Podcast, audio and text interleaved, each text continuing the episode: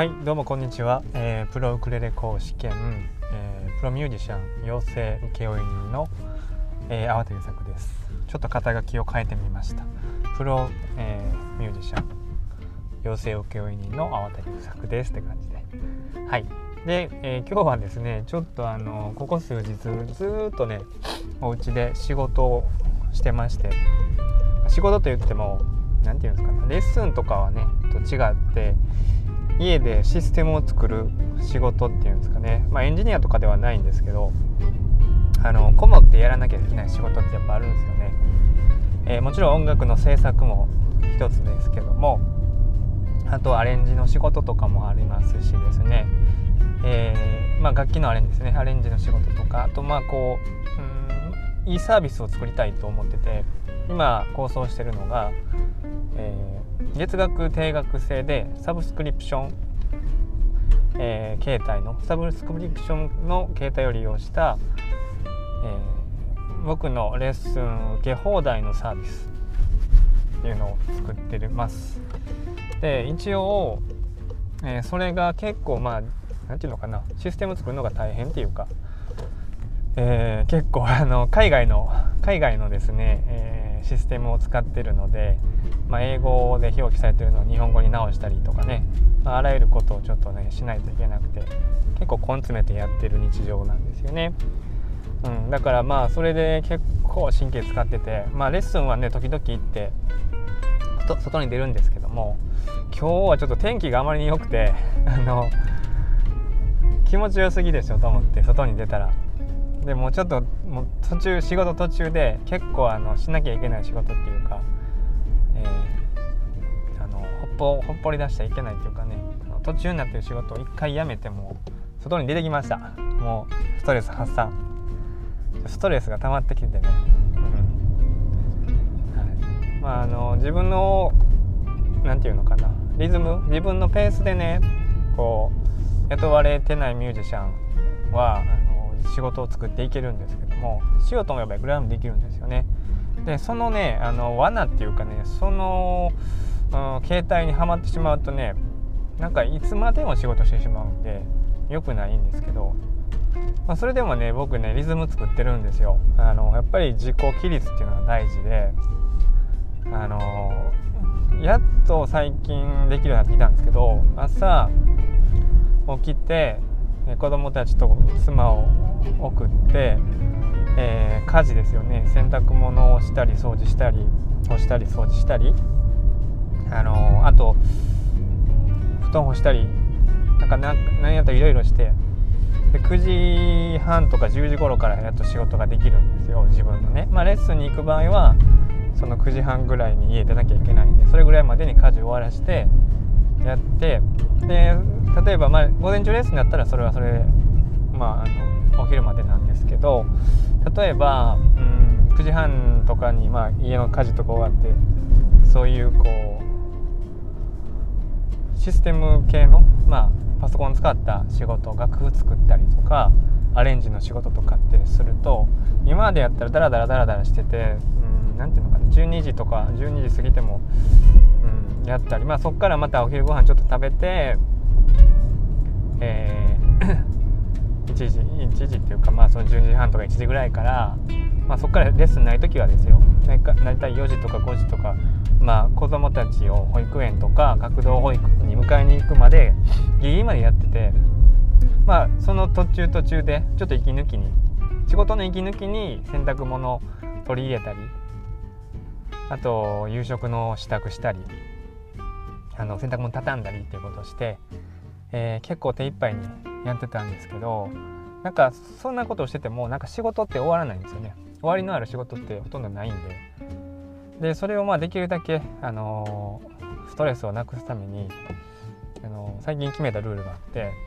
午前中はその9時半とか10時から12時ぐらいまでお腹すくまでだいたい11時半12時ぐらいまでだいたい2時間ぐらい、まあ、しっかりやろうと。仕事ね。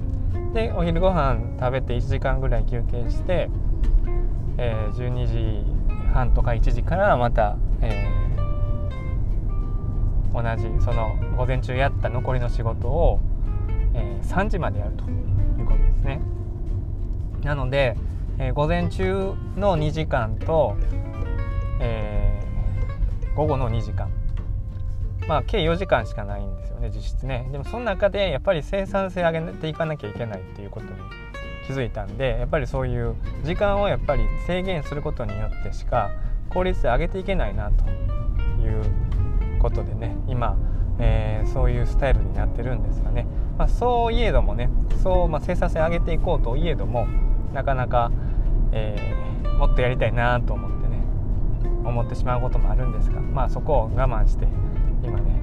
えー、時間制限を設けてやってます。うん、で、えー、そこからその3時以降は普通に、えー、家のこととか夕食のこととかに専念するっていうかもう自分のプライベートの時間を楽しむためっていうことでね割り切ってやってますが、えー、それでやっとねあの仕事のバランス、ま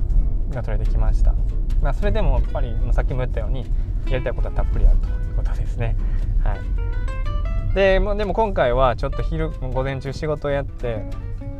あのもうさすがに外天気良すぎやろうと思ってあの車で出かけてます。まあ正直車で車で出かけないと何もないところなんでね。こうやってちょっと今運転中なの分かりますか？あの車乗って出かけてるんですけど。えー、さっきまでちょっとねあの地元の、えー、道の駅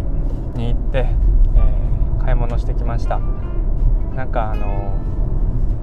券なんかなんていうの商品券みたいな。応援商品券みたいなのが結構もらえたんですけどあの来年の2月令和3年の2月末までなんで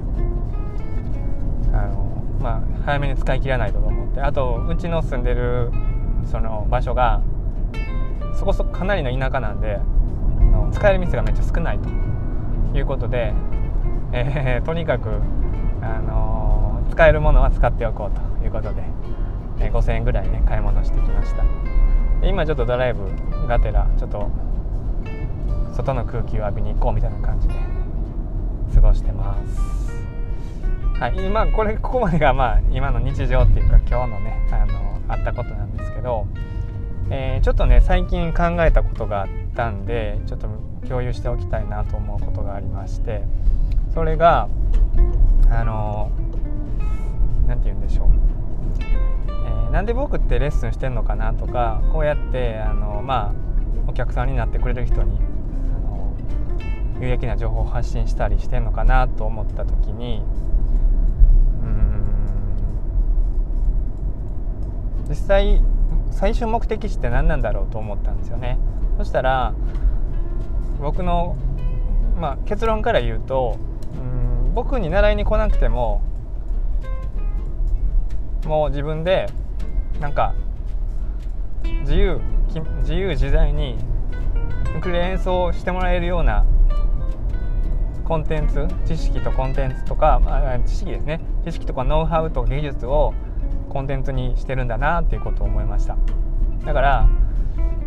それでも僕困るんですよ。あのお客さんになってくれる人がいないと、まあ、経済は回っていかないし僕自身もねあのまあなんていうのそのボランティアでやってるわけじゃないんでね。プロフェッショナルとして対価をもらってやってるので、えー、まあその終わりが来てしまったら困るんですけどまあでも目的って何なんだろうって改めて考えてみたらなんかあらゆる人が自由にあの自分の、うん、気まま気ままって言ったらあのなんていうのちょっと、うん、あれですけど自由つきますけどなんかこう好きなようなアレンジを自分でできるようになって毎日楽しくウクレレと過ごしてもらう、まあ、ウクレレに限らずなんですけどあの音楽っていう音楽との生活をね過ごしてもらうことかなと思ってこれがあのうん、今回最近思ってること。最近思ってるとか、まあ、うすうす思ってたんですけどね。なんかこう自由になれないことが多いと思うんですよ楽器ってやってると。自由になれないっていうか何て言うのかな。こうこう弾かなきゃいけないとかこの楽譜みんなこんな風に弾いてるからみんなと同じように弾か弾くものだとかそういう風に思ってる人ってあまりにも多くて。で僕自身もまあ多少やっぱりそういう道筋をつけなきゃいけないからそういうふうに指導はするんですけど最終的に言ってるのは毎回あのこの技術は別に使わなくてもいいです。自分が今できることをやってください。でもしこの技術とかこのテクニックとかノウハウがすごく良かったらねあのいいなとか感動したなとか思ったらそれはあの再現するために自分の手で再現するために努力してくださいねそういう感覚で言ってます。ので、えー、まあうんそれぞれゴールって違うじゃないですか。だけど例えば何か本を買ってきてこの通り弾こうってなったらまあみんな同じような演奏になってしまうし例えば YouTube で見てあ自分と同じ曲やってる人いる。あこんな風に弾けばいいんだって言って、まあ、全く同じような演奏になってしまってうん伸びやかさがないっていうかなんかあまりまあ僕から言ったら伝わってこない演奏になってしまってるんじゃないかなって再現することまあ譜面に書いてあることのみを再現することにどうしても、うん、いっぱいいっぱいになってしまっててなんか、うん、あなたが楽しいあなたが心から喜ぶ喜べる演奏に、えー、近づいていってるのかなって、まあ、見えてしまうんですよね。もしかしたらそうじゃないかもしれない。その人にとっては幸せな演奏幸せな、えー、楽器演奏になってるかもしれないですけどね、まあ、そういうふうに思ってしまってるのでできれば僕としてはあの僕に習いに来てる人ってあの結局最後どうなってほしいかって言ったら僕自身はその僕に習いに来な来ない状態があの理想だということです。うん、まあなんか逆説的なねことの言い方になってしまいますよね。僕としてはもうそれは習いに来てくれたら僕もあのきちんと商売っていうかお仕事成り立ちますもんねそれはそれでいいんですけどなんか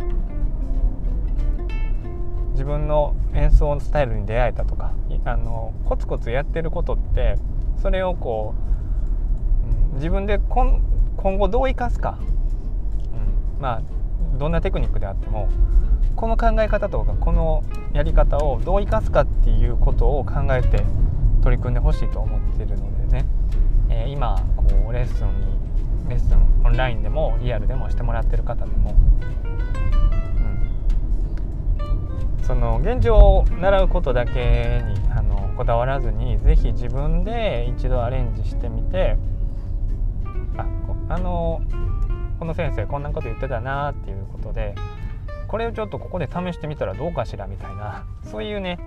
えー、ことにつながっていけばどんどんそれが自由自在に引き出しから出せるようになればね、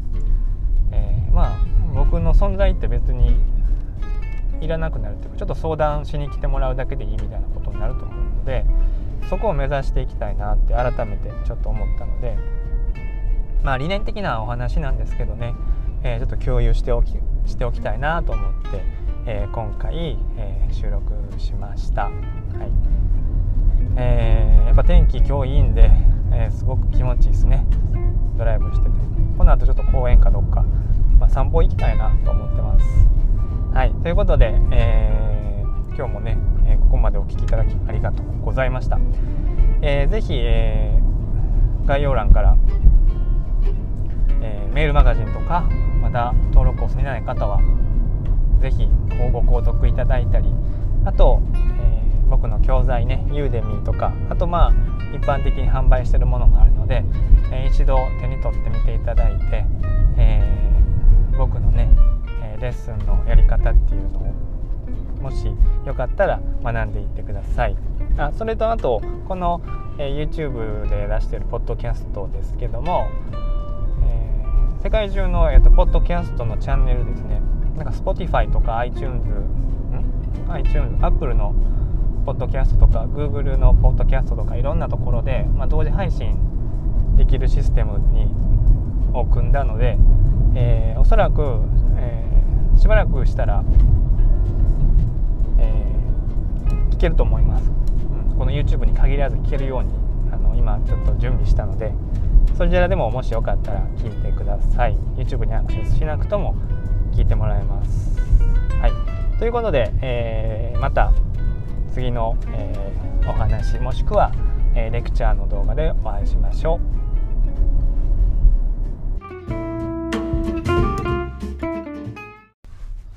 どうもこんにちは。プロウクレレ奏者の粟田優作です。普段はウクレレの先生をしながらオンラインで、えー、ウクレレソロですね、まあ、ウクレレにまつわるもさまざまなことをですね、えー、教材にしてそれを販売して、えー、生活をしたり、えあとはですねうん、まあ、コーチングですかね。ウクレレ演奏を筆頭に、まあ、音楽全般演奏に関するコーチングですね。さまざまな指導ですね、まあ、その人その人に最適化された、えー、何て言うのかな、うん、一番その人が、えー、輝ける演奏スタイルとか弾き方とか、まあ、レベルに合ったね、えー、内容を提案できる専門家として活動しています。で、えー、あとねあのプロの音楽家を養成したいなという思いもえー、最近はふつふつと湧いてきてまして、まあ、僕自身が、えー、こうね何年もかけて、え培ってきた、まあえ自分の技術とかね能力をきちんとね社会に還元してそして対価としてお金を受け取って、まあ、ちゃんと稼いで食べていけるミュージシャンを育てたいっていうねそういう意識があまああの何て言うのかな。僕がそのこうやってプロとして安定して仕事をしていけるようになるまでねずっと考えていた、まあ、当初からずっと考えていたことなのでその辺りを、えー、どんどんねあの後進の方々ですね、えー、にも伝えていきたいという思いでそういう活動もしたいと思ってるので、えー、何かね、え質問疑問があればどんどん聞いてください。はい、で今回はえ、っとですねちょっとなんかご質問をいただいたんでそこにお答えしていきたいと思いますしかし今あのなんか喋ってると完全にあの、えー、標準語になってるのでこれを解除しますね。はい。ではやっていきますね、えー、関西弁に戻します。この方がリラックスして喋れますね。はい。であの質問いただいたのは何かっていうとえー、まあ、ちょっと読み上げてみましょうか。え、僕のメルマガ読者の T さんという方からですね。あわゆさんはじめましてお目にかかります。あわゆさんからの、えー、発信されるさまざまな情報を楽しみに日々過ごして今いるあわゆさんのファンの一人です。その美しいウクレレの音色にうっとりさせてくれるプロのウクレレ奏者であると同時に私にとってあわゆさんは子育ての大先輩でもあります。先日のポッドキャストではあわゆさんにお子様が2人いらっしゃると伺いました。何かのプロでありながら家庭をしっかり築いて子育てにもしっかりと励むというお姿に感銘を受け私もそんな風になりたいなと思いました。あわゆさんはウクレレやギターのプロとしてどのような心構えで子育てをされているのですか？せめてそのプロの心構えを共有していただければとても励みになります。よろしければどうぞよろしくお願いします。という感じで、まあ、思っても見ないあの質問ですね、まあ、まさかそのそこにね、まあ、意識を向けていただけると思ってなかったです。まあでもやっぱりねその発信する人のパーソナリティっていうのは多少僕も知ってた方がねプライベートなこともねまあ親近感湧きますよね。でまあその、まあ、ご質問いただいてとてもあの考えたというか改めてね考えるきっかけになったんでちょっとこの際お話してみたいなと思って、えー、今回撮ってますけどもそうですねっていう感じでまああの子供と接するのも僕は正直言って全然初めての経験だし誰しもそうだと思うんですけどなんか特別何て言うのかなすごいことはやってると思えないです。僕も全然失敗続きで後悔しまくりであの本当に申し訳ないっていうか子供たちに悲しい思いをさせたことももちろんあるでしょうしね。僕が思ってもいないことで。で僕自身もやっぱ悔やむこともあるしね、うん、何か手を出したとかそういうことではないですからね。叩いたとかそんなことは一切しないんですけどまあ口のね口で言って言い方がまあちょっと良くなかったなとかねそれは本当にありますよ。だからそこはもう本当にあの何て言うのかな。プロとしてとかそういうレベル抜きで単なる素人の子育てのあの父親としてね、えー、本当にいろいろと悩みは日々あるんですがただまあ、うん、まあ気をつけてることとか、うん、こういうことはあの日々してますよとかね。こういう接し方をするといいんじゃないかっていうことはあるんでそこはまあ一応共有はしますね。で、えっと、うちはですね子供たちにあのあれなんですよ。ちょっと呼び方まずちょっと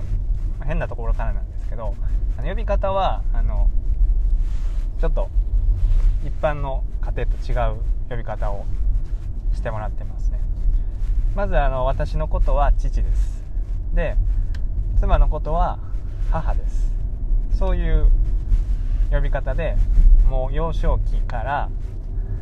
言ってますのでもう今となってはそれが普通。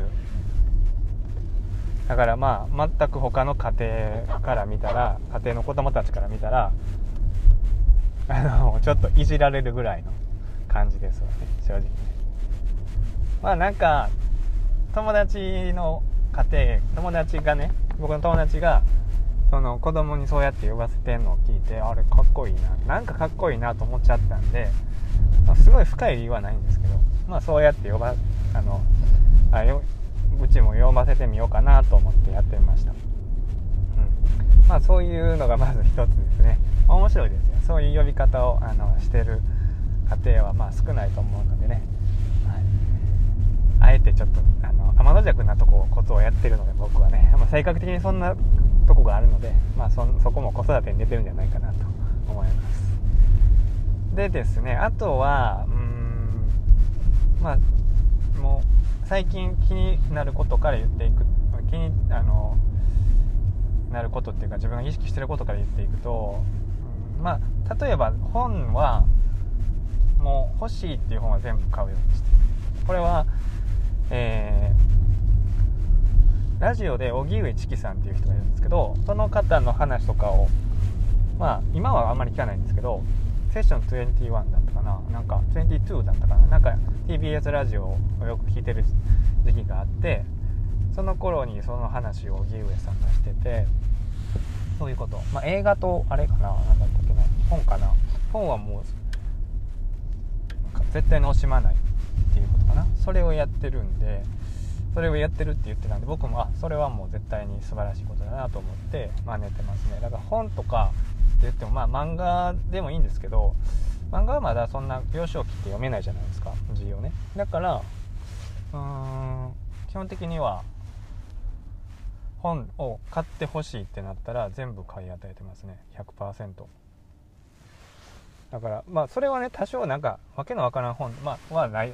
あの買わないと思うんですけど今のところそういうのはないですね。例えばこの最近だったら「タンタンの冒険旅行」っていうあの図書館とかにある本あるじゃないですか。あれをあの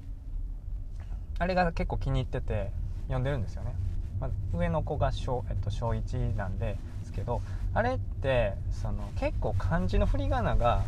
なんかいいところで売ってなかったりするんですよね。結構難しいのに売ってなかったりあ難しくないのに売ってたりランダムなんで読めうまく読めなくてでこの間3日前ぐらいにあの上の子がもうあの 泣いてお母さんに寝る前に読んでほしいって言ってね母に読んでほしいって言って10ページあれ結構60ページぐらいあるあるんですけど10ページぐらい毎日読んでほしい。なんでかっていうとあれはあの読めない感じがあるからって言ってもワンワン泣き叫んでまあでも母親としてはあれ結構しんどいからちょっと嫌やなとか言いつつも。でもまあそこまでやって読みたいんやったらねそしたらまあ 買ってあげようと思ってね。あれって結構出てるじゃない？20冊ぐらい出てるじゃないですか。でそれでじゃあ買おうともう買ってあげる買ってあげて父があの全部振り仮名難しいとか全部ちょっとずつ売っていくわって言ってね。あの一応話まとめたんですけどね。ですぐにあのメルカリでね調べたら20冊ぐらいあのこうセットで売ってくれてる人がいてね。そっから、えー、購入をしてみましたね。でうんそれで僕届いたやつを、まあ、アルコール除菌してあの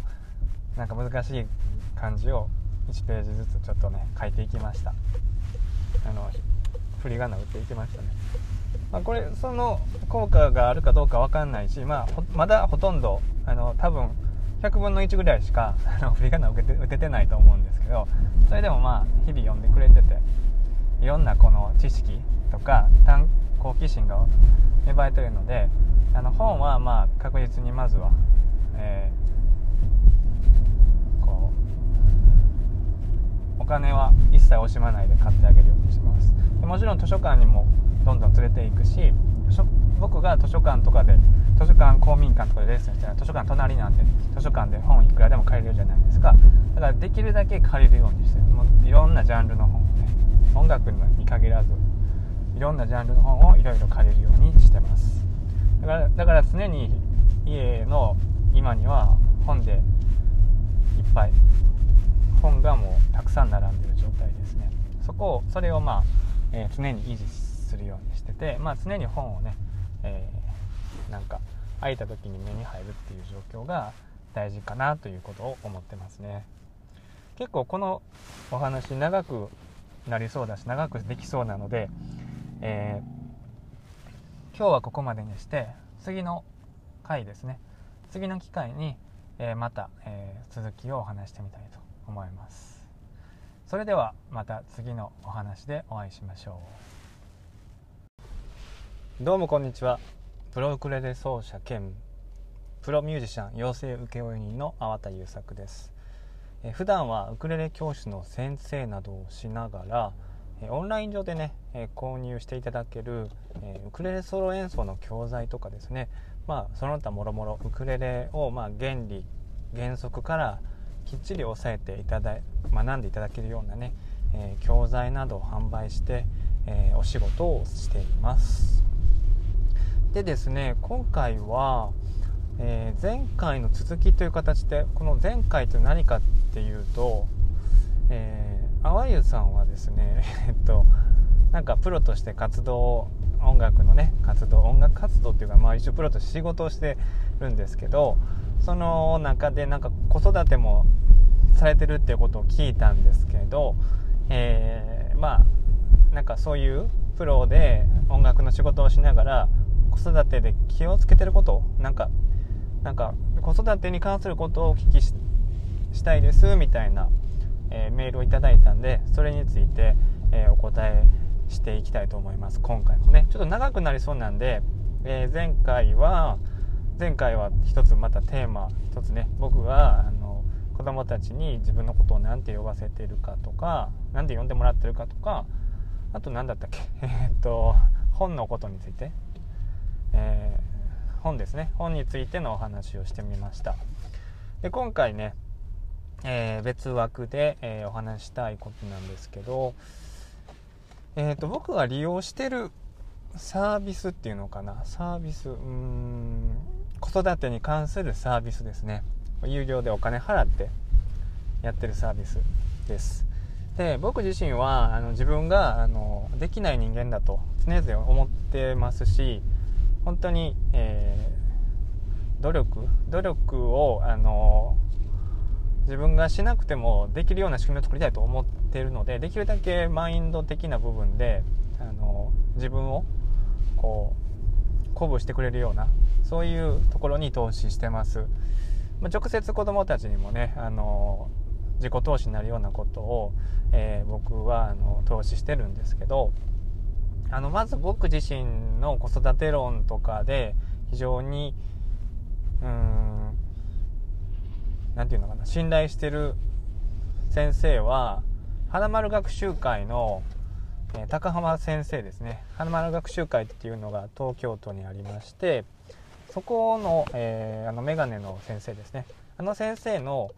えー、教室の関係、まあ、つまり何て言うのかな。なんか花丸うーんなんか講座があるんですよね。子育てに関する、えー、ことを、え、まあ毎月毎週かな。毎週こう、えー、講演会をその本部の方でしててその、えー、いろんなゲストが来るんですよね。各界のトップの人たちとか、まあ、教育のプロたちの、えー、この講演会があってその、えーどまあ、東京にあるので、まあ、直接参加はできないんですけどえー、その動画ですね。その動画を見放題のサービスに入ってます。でこれ月々本当に500円っていう破格でしてすごいありがたいんですけど、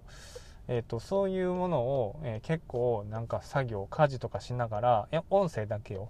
聞いてますね。で結構いろんな気づきもあるしいろんなインプットになってなんか学習ですね、まあ、自分の子供だけにとどまらずえいろんな意味で学習の助けになる情報が盛りだくさんなのでめちゃくちゃあの重宝してますね。めちゃくちゃコンテンツは多いのであの何て言うのかな、まあ、できるだけそういうものであのインプットしようっていうことで花丸お茶の水カレッジやったかな。そうそう今思い出した。それに入ってますね。であとは、えー、その花丸学習会の系列の会社でワンダーラボっていう、えー、高浜さんの弟子の数学者の方が、えー、代表の水島さんやったかな。がやってるシンクシンクっていうのにあの一応加入しててそれは子どもたちが、えなんか地域的な形で、え学習できるような、えアプリケーション、まあ、iPad とかをうちは使ってるんでえー、一応 iPad でその問題を解く楽しみながら解くみたいなパズルゲームみたいなもんですね。知育的な遊びを、えー、やったりしてますね。であとそのそれは1000円ぐらいかな。月々1000円ぐらいですね確か。だからまあそれに入ってたらなんかその、えー、先ほど言った花丸お茶の水カレッジっていうのが500月500円で、えー、大丈夫ですよみたいなことを言ってたんでグループのサービスを使ってる方は500円って言ってたんでそれで1500円ぐらいですか？月。入ってますね。でそのシンクシンクに入る前はあのワンダーボックスっていうのに入っててそれもあの先ほど言ったワンダーラボっていう会社が提供してるサービスでその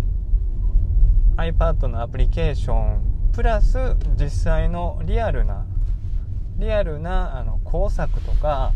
その折り紙とかまあ何て言うのかな実際にこう手で触れて遊べる教材とかが毎月1回送られてくるっていうサービスなんですけどそれをやってましたね。それは月々1人4000円ぐらいやったかな。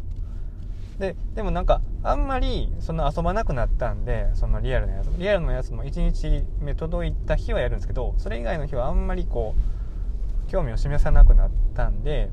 まあ、多少その入ってた期間が半年ぐらいあって教材もあの結構余ってるので1回やめて、まあ、シンクシンクに切り替えたって感じですね。はい、でその時は月そのワンダーボックスで67000円月使ってたかな？投資で使ってましたね。はい。で、えー、そんな感じですね今。だからその2種類ですね。はい、まずはその花丸学習会系列の、えー、サービスを子育てで活かしているのはその2つ。で、えー、あと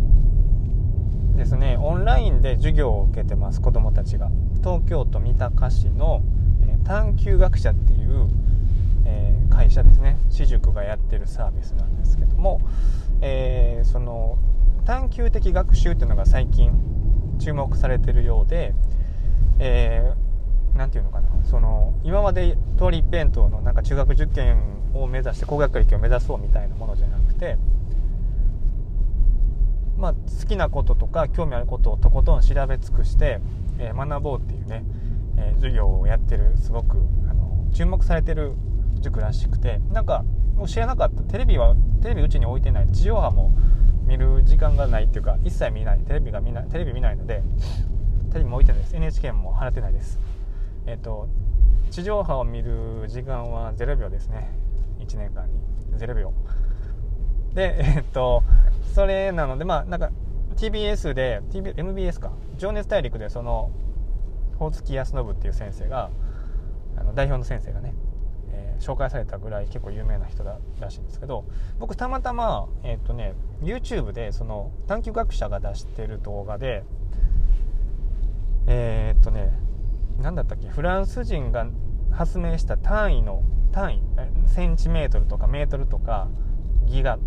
ギガとかメガとかそういうあれフランス人が発明したらしいんですけどそれを解説した10分ぐらいだったかなの動画があってそれを初めて、まあ、たまたま見つけ見てたんですよね。そしたらめちゃくちゃおもろい面白いと思ってねそのお話が。でそそれでこの人何なんやろうと思って調べたら、まあ、そういうオンラインでサービスを2020年の4月からや4月3月かな？3月か4月からやっていくっていう。でタイミングよくそこにまああの入ることになって入って学習してみたら子供が結構食いつきが良くて楽しくやってるので。で今日もねあのイノベ今はね11月はイノベーション編っていうね授業をやってるんですけどそれで、えー、宇宙の JAXA JAXA っていうあの会社をまず創設した大元の人ですね。その方の、えー、歴史っていうかあの遍歴をね、えー、語ってくれる授業でその見終わった後にね、えー、あのロケットを作ってました。なんかペットボトルで。楽しそうでしたね。すごいね。それがあもうもうとにかくハマってるんで、まあ、C5 え 5, 5月からやったのかなうちは。5678910 11、まあ、7ヶ月ぐらい半年以上はもうやってるんですけどそこの探究学者に、え、月、え、1万円払ったら確か毎週1回授業があるんですよね。これ日曜日とか何でも選べるんですけど1時間半ぐらいのレッスンあの勉強があってね。勉強っていうことでもないかな。ちゃんとあの学習 Zoom でつないでもらって、えー、授業を受けれるものがあるんですけどそれをうちは受けてますね。リアルなそのレあのなていうのかな水泳とかねなんかこう書道とかそろばんとかっていうのはほとんどうちの子興味示さないんでえまあそちらの、えー、なんかちょっとお勉強系かな。そちらが結構好きみたいでやってますね。そんなあの探究学舎とその花丸学習会のシンクシンク、まあ、僕自身大人から見たら花丸お茶の水ラボお茶の水ラボなんか動画でいろんなこの教子どもたちに関わる時の注意とかねいろんなことを、えー、いくらでも見れるサービスがあるんでそこに入ってますね。うん、ということで、まあ、今回はそういう形で僕がまあ教育子どもたちとね関わっていく上でどんな風な、えー、こう支えをもらってるかサービスを使って、まあ、投資してるかっていうことを、えー、お話ししましたね。まあ、あのぜひね興味がある場合はチェックしてみてください。結構あの安いと思います。その回収率？なんかもうそれだけ反応がいいっていうか自分自身もすごく花丸は役に立ってるし子供たちもなんかこ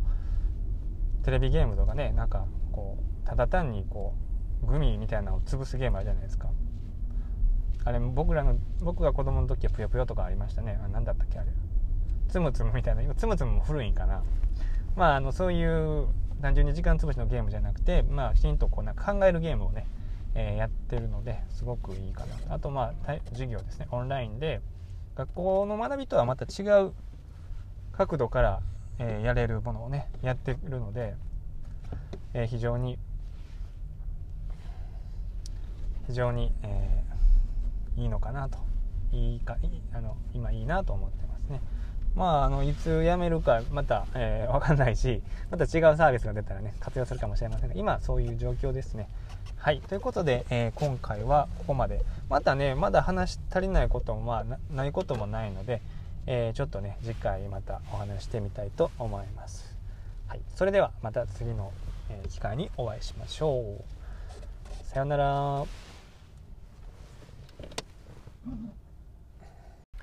どうもこんにちは。プロウクレレ奏者の粟田優作です。普段はウクレレ教師の先生などをしながらオンラインでウクレレソロ演奏とかですねウクレレ演奏の、まあ、基礎の基礎とか、まあ、ウクレレソロの作り方とかいろいろなねウクレレ周りの教材を販売して生計を立てています。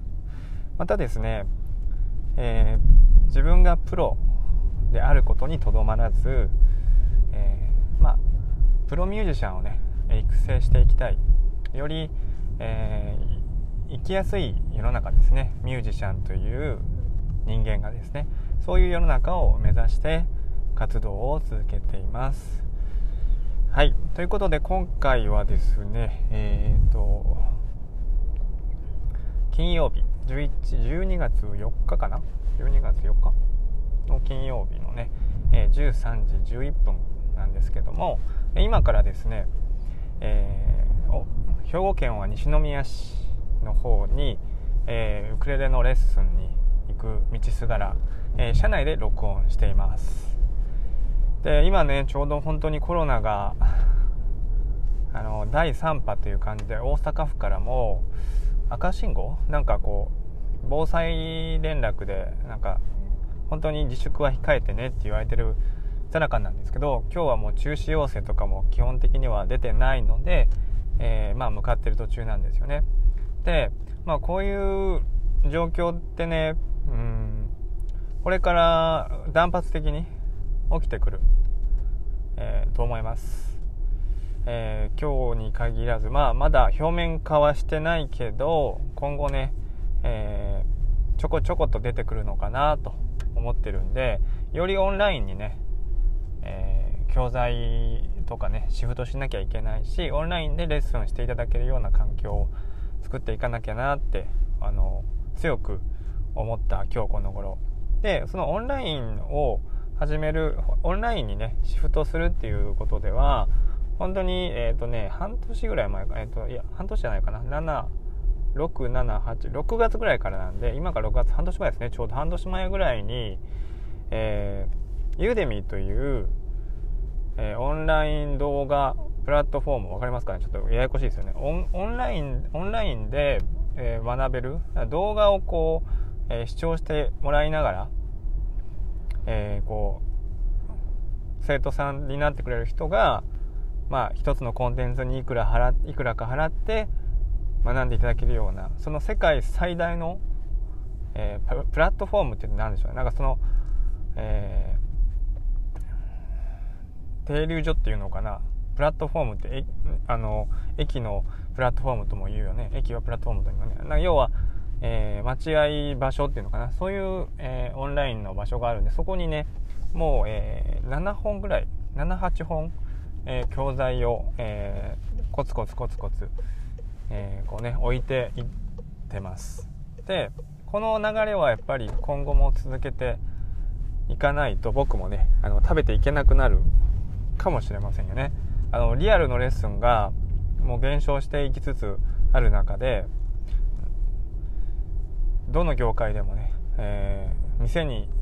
食べに行くっていうのもなかなかしにくくなってるしね。えー、僕らの業界もねそこがまあまだまだあのオンライン化完全にできてないなっていう思うんですよね。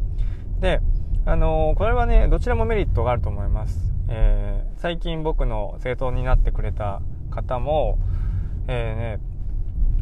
オンラインだとまあなんか無味乾燥っていうこともあると思うんですけどあのその人はやっぱり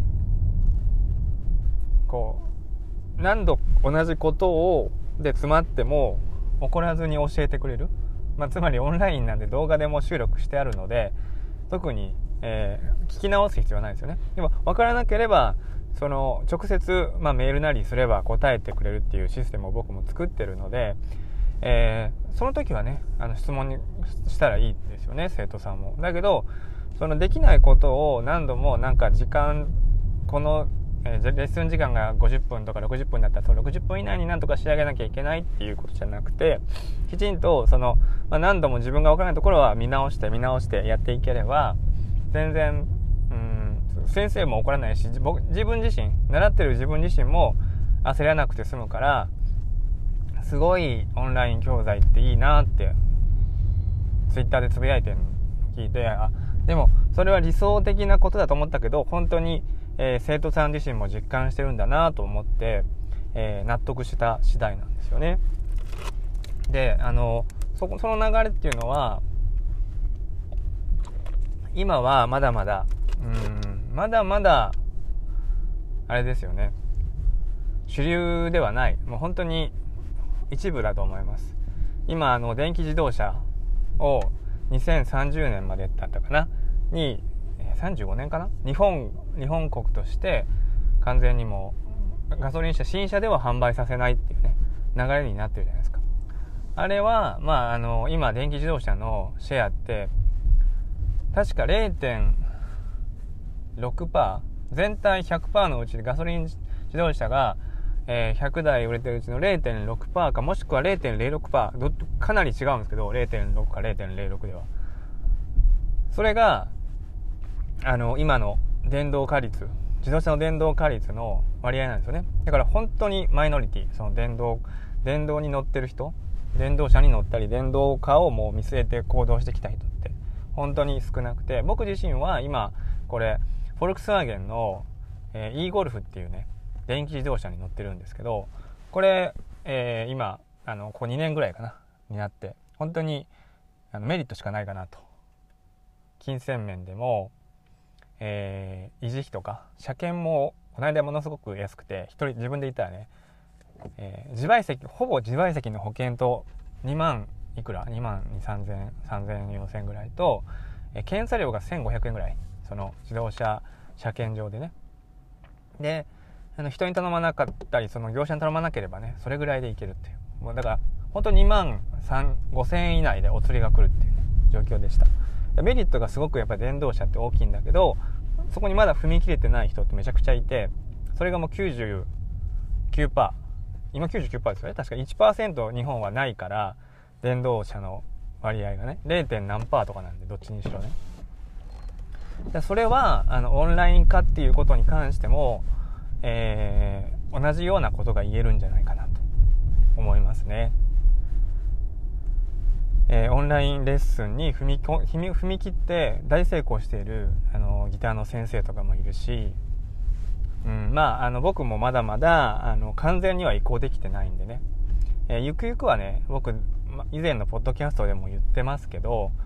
あの外国に移住したいと思ってるんで移住先で外国あの外国語を喋りながら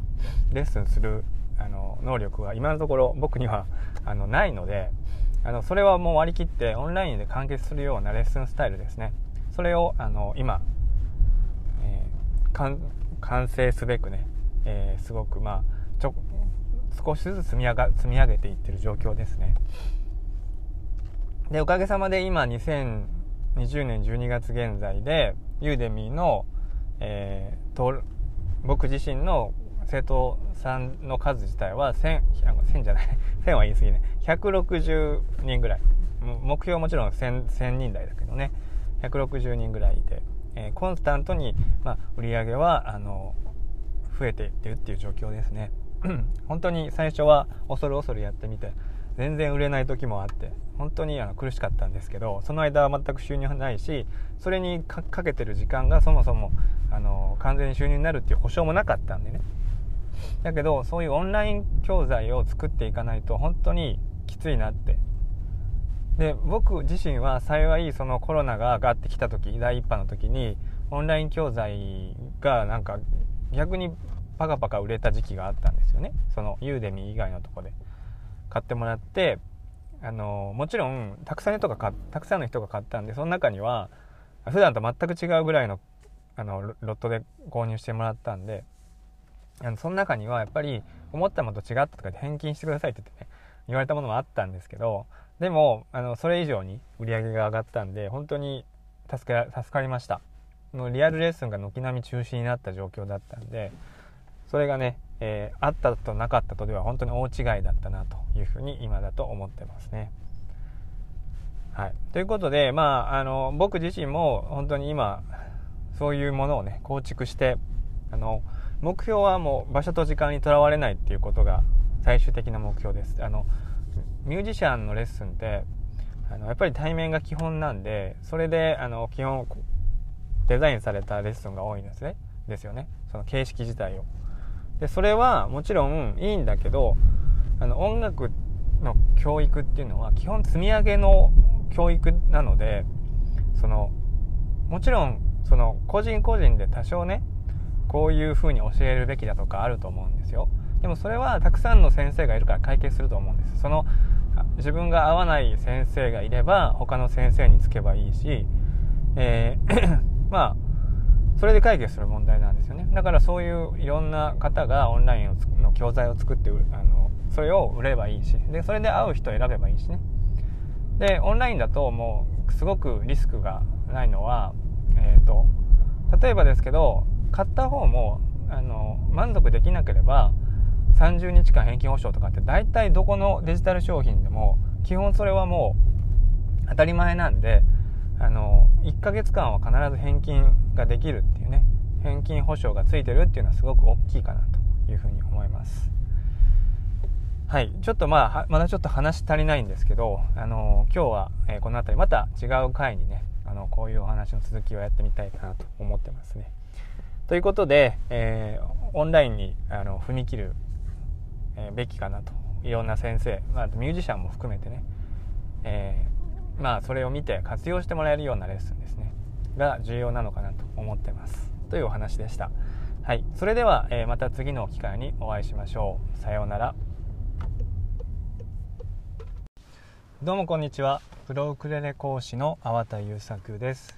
普段はウクレレの教室の先生をしながらオンライン上ではウクレレに関する、えー、教材ですね、えー、基礎から応用までウクレレソロ演奏など、まあ、自分一人でね十分楽しめるような、え、スタイルで奏でるための、え、奏法を詳しく解説した教材などを、え、販売して生計を立てています。でですね将来的にはというかもうすでになんですけど、えプロミュージシャンを育成したいなってまあなんかこの、え音声とポッドキャストなんかもそうなんですがまあできるだけ、えー、食べていける。普通に食べていける、まあ、大儲けしなくてもいいです。あの普通に食べていける、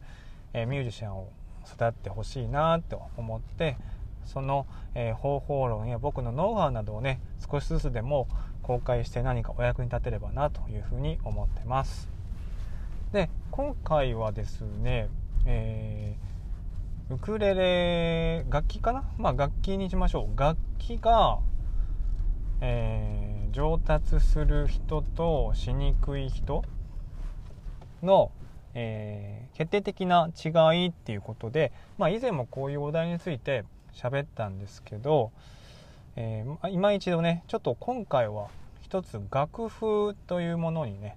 えー、ポイントを合わせて、え、お話してみたいなと思います。これはまあ日々あのがあの生徒さんとえー、触れ合う中で感じたことも含めて、えー、どんな風に楽譜と接してるもしくは楽譜を捉えてる人が、えー、上達が早くて、え逆に上達が遅いというかなかなか、えポイントをつかんで何、えー、て言うのかな無駄なく上達してるかどうかっていう点をね、え比較して考えてみたいんですけどそもそも、えー、結論から言うとですね楽譜を具体的に捉えてるか抽象的に捉えてるか、まあ、この違いが最大のポイントですね。楽譜っていうのはうん非常に情報をそぎ落としてコンパクトにまとめられた、えー、まあ何て言うのかな音楽を奏でる上での一つの指標なんですけどもそれをですねあのどう見るかっていうのは人それぞれ全然違うんですよね。で僕以前、えー、ジングルベルズっていう曲の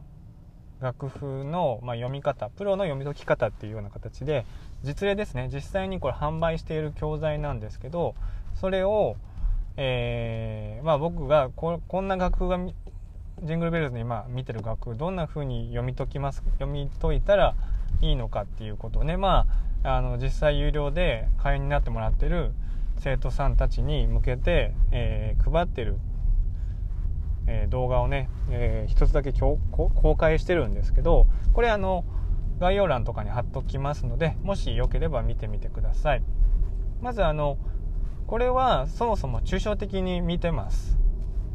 だつまり、えー、いらない情報とまでは言わないんですけどもまず前提として必要な情報だけをピックアップしてそこから得られる情報をまずしっかりと認識することによって細かい尾ひれ歯ひれみたいな情報は、えー、後々詰めていけばいいっていうことだけになるんですよね。でまず何をすればいいかっていうと例えばですけど、えー、頭の中に思い浮かべてください、えー、トーン記号がある五線譜ですね。五線譜があって、えー、そのトン記号の横にどういう、えシャープとかフラットとかがついてるかってまずここを確認すること。まず第一ね。まず確認してください。でシャープがついてたらそのシャープの音は何ていう音をシャープになってるか、まあ、例えば、えー、うん、ファーの音がシャープになってたら。ね。でシの音にフラットがついてたらとかね。そういう形で多少そのこのどこの線にドがドとかレとかミがあるかっていうのを必要あの理解しておく必要があるんですけどそのシャープとフラットとかそういうものがついてるかついてないか。それをまず確認して、えー、いただくことが大事ですね。でそこからでもめちゃくちゃたくさんの情報が、えー、理解できるんですよ。シャープが例えばファについてたら都庁長だとか死にフラットがついてたら、えー、ヘ長長だとかねまあシャープが2つだったりフラットが3つだったりってそれぞれたくさん例はあるありますけどえー、ことウクレレを弾くということに関して言えば、まあ、その2種類ぐらいで大丈夫だということです。シャープとフラットの位置を確認する。まあ、同時についてることはないので、あの最初の段階でね、トーン記号の真横にシャープとフラットが両方ついてるってことはないです。両方ね。途中で臨時記号でシャープがついてたり、フラットがあの臨時的についてついてたりっていうことはあるんですけどね。で、まずそれを確認することによって、その曲の音階とか、調ですねキーとか言われるものが分かりますで次に、えー、4分の3拍子とか4分の4拍子とか要は数字が書かれてるかどうかですねこれを確認していってくださいでこれはあのー、何を理解するのに重要かっていうと、まあ、表紙なんで表紙、えー、右手がなどんな風に動かせばいいかっていうことの指標になります。例えば4分の4拍子だったら8ビートが合うだろうなとかアルペジオのこの動きが合うだろうなとか、えー、っていうこともわかるし4分の3だったらワルツ的な弾き方なんでこの弾き方とこの弾き方とこの弾き方が合うなとか。で4分の2だったらあこれってちょっとポルカ的に弾いたらいいんだなとかなんかうーんちょっとこう跳ねた感じで弾くのかなみたいな形そういう風な形で大体察しがつくんですよね。まあ自分自身の演奏を持ってる、えーと演奏のバリエーションがあったとしたら右手のねストロークとかえー、使い方ですねその、まあ、まあ、ちょっとウクレレに今限って話をしてしまいましたけどそのリズム感が分かるっていうのはそれぞれすごくあの仕事、まあ、ウクレレに関して言うとすごくギターもそうですけどどれが合うかっていうのを絞りやすいんですよね。まずそこを、えー、確認するために4分の34分の44分の、え2とか、まあ、そういう形で、えー、表紙をまず確認してくださいということです。2つ目ね。そして3つ目なんですけどこれは、えー、大ざ大が大雑把に言うと、えー、音符の形を大体、えー、どんな形があるかっていうのを見極めるということ。別にあのなんていうの細細かく見るっていうことじゃなくて模様で見てください。模様見。模様見をすると、えー、この音符はあこれぐらいあるなとかこの音符はあこれぐらいだなとか大体の、えその音符の形のパターンがあるんですね。パターンとか出現率が例えば四分音符がだいたい78割四分音符だなとかあ2割ぐらいは二分音符だなとかそういう形で8分音符はこの辺にいっぱい集まってるなとかさこういうなんかこう音符のあの模様でその曲の印象を判断することができます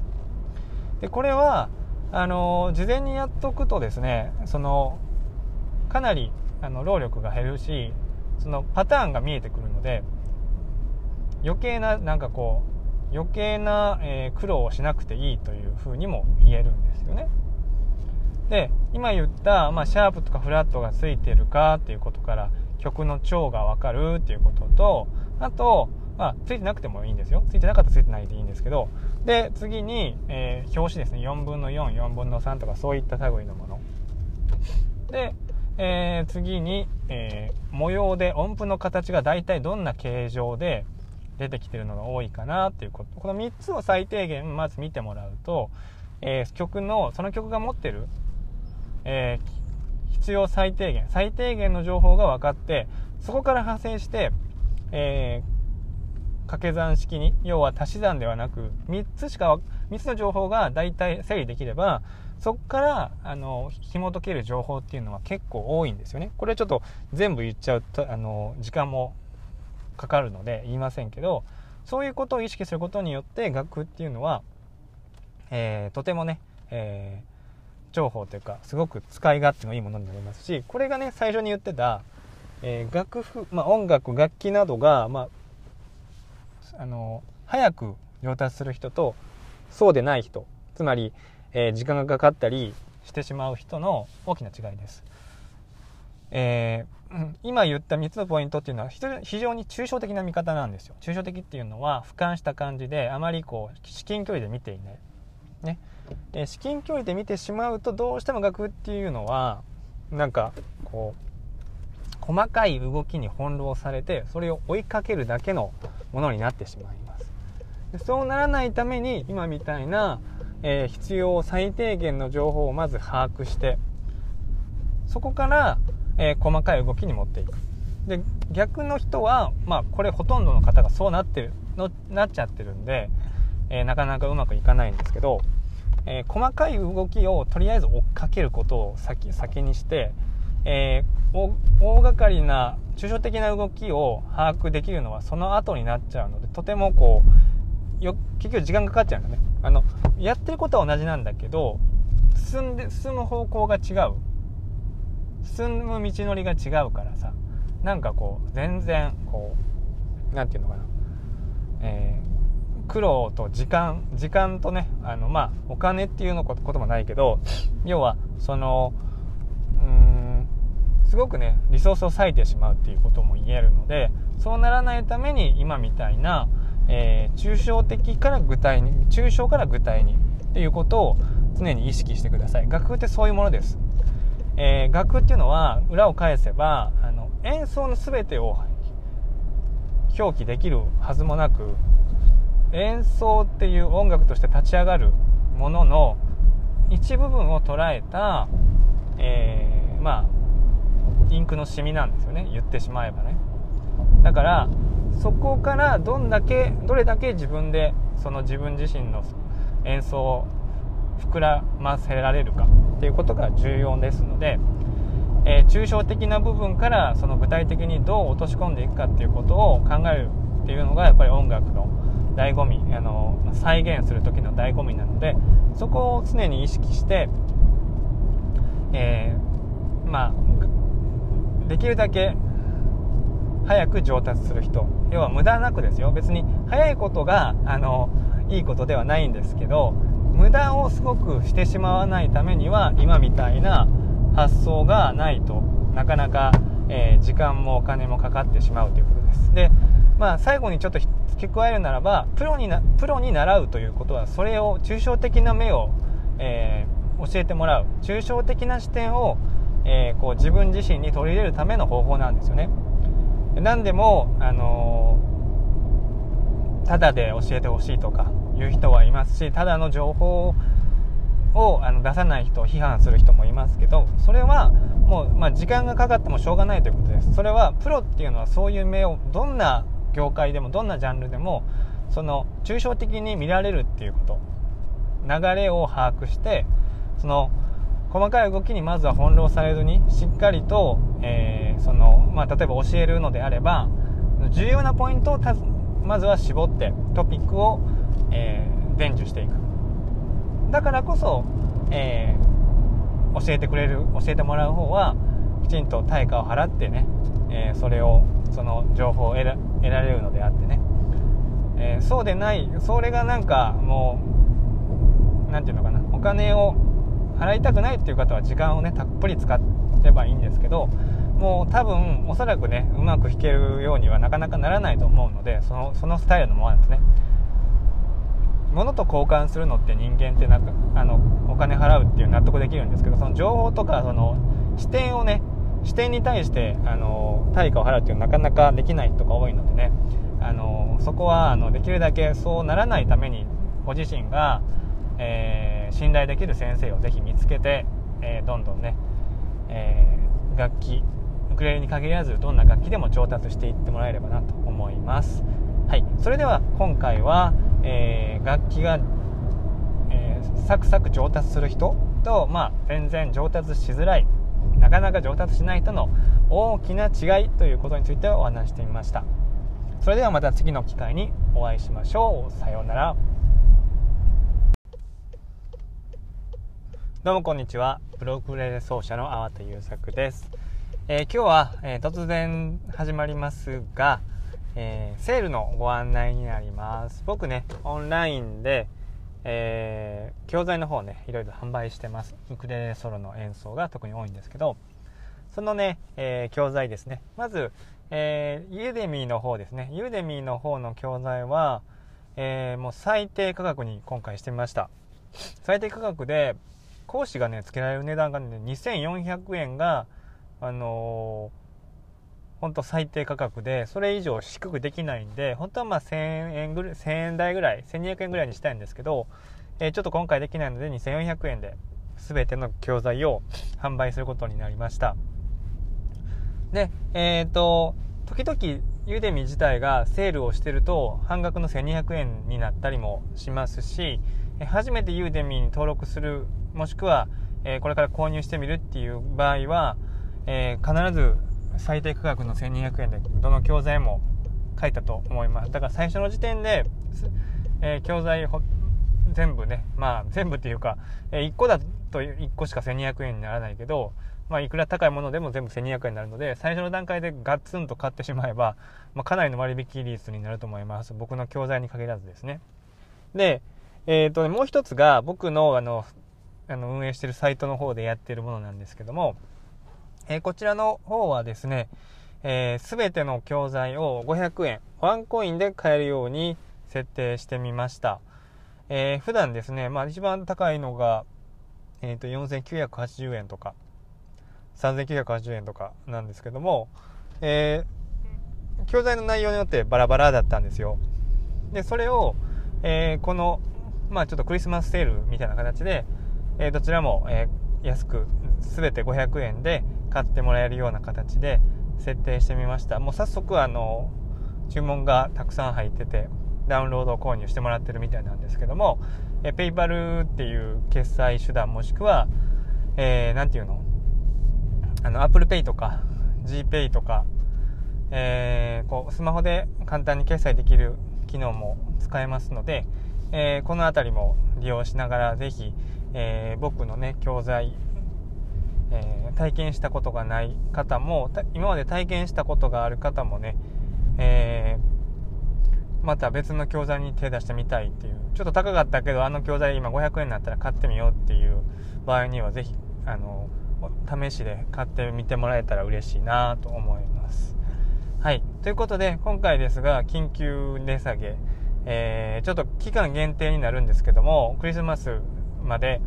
えー、僕のえ有料コンテンツを全てワンコイン。そしてユーデミーでは最低価格で設定して販売しておりますのでぜひこの機会に あの手に取って、えー、手に取れないか。あのダウンロードして、えー、ご自身で演奏してみてください。それではさようなら。